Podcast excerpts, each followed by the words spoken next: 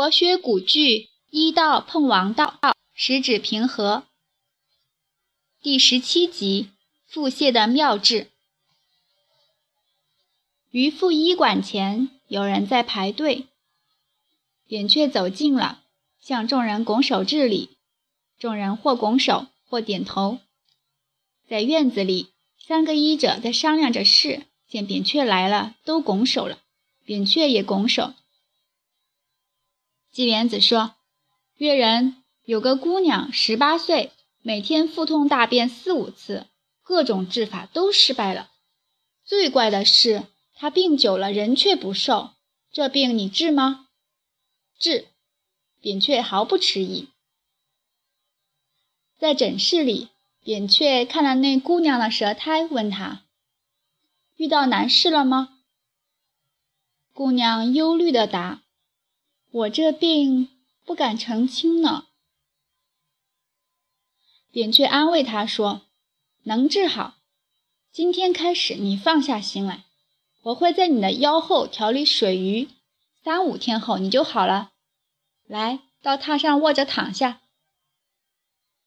他用被子盖了姑娘的背和腿，只露出后腰。子阳端来一个陶罐，扁鹊揭盖。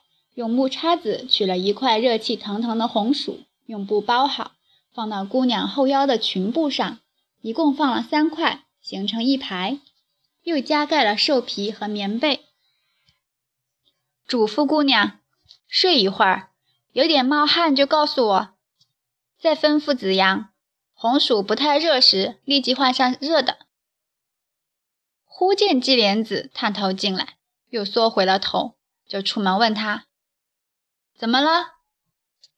季莲子吞吞吐吐地问：“那姑娘怎样了？”脸上紧张的要抽动。扁鹊指了诊室，又指着季莲子问道：“你们？”季莲子犹豫的点头。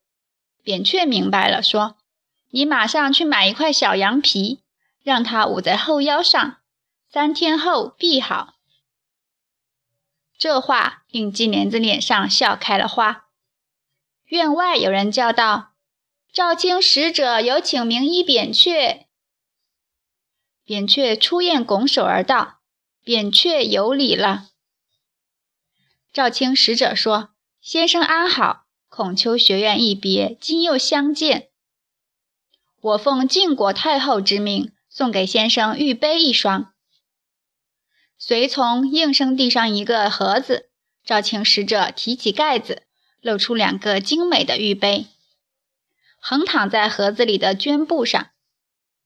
扁鹊躬身施礼说：“谢太后赐杯，无功不敢受此厚赏。”赵卿使者说：“太后说先生有大功，晋国大夫赵简子乃赵卿世家公子，深得太后宠爱。”蒙先生救治而康复，太后感激而送玉杯，又命在邯郸配好一处宅院，供先生任意使用。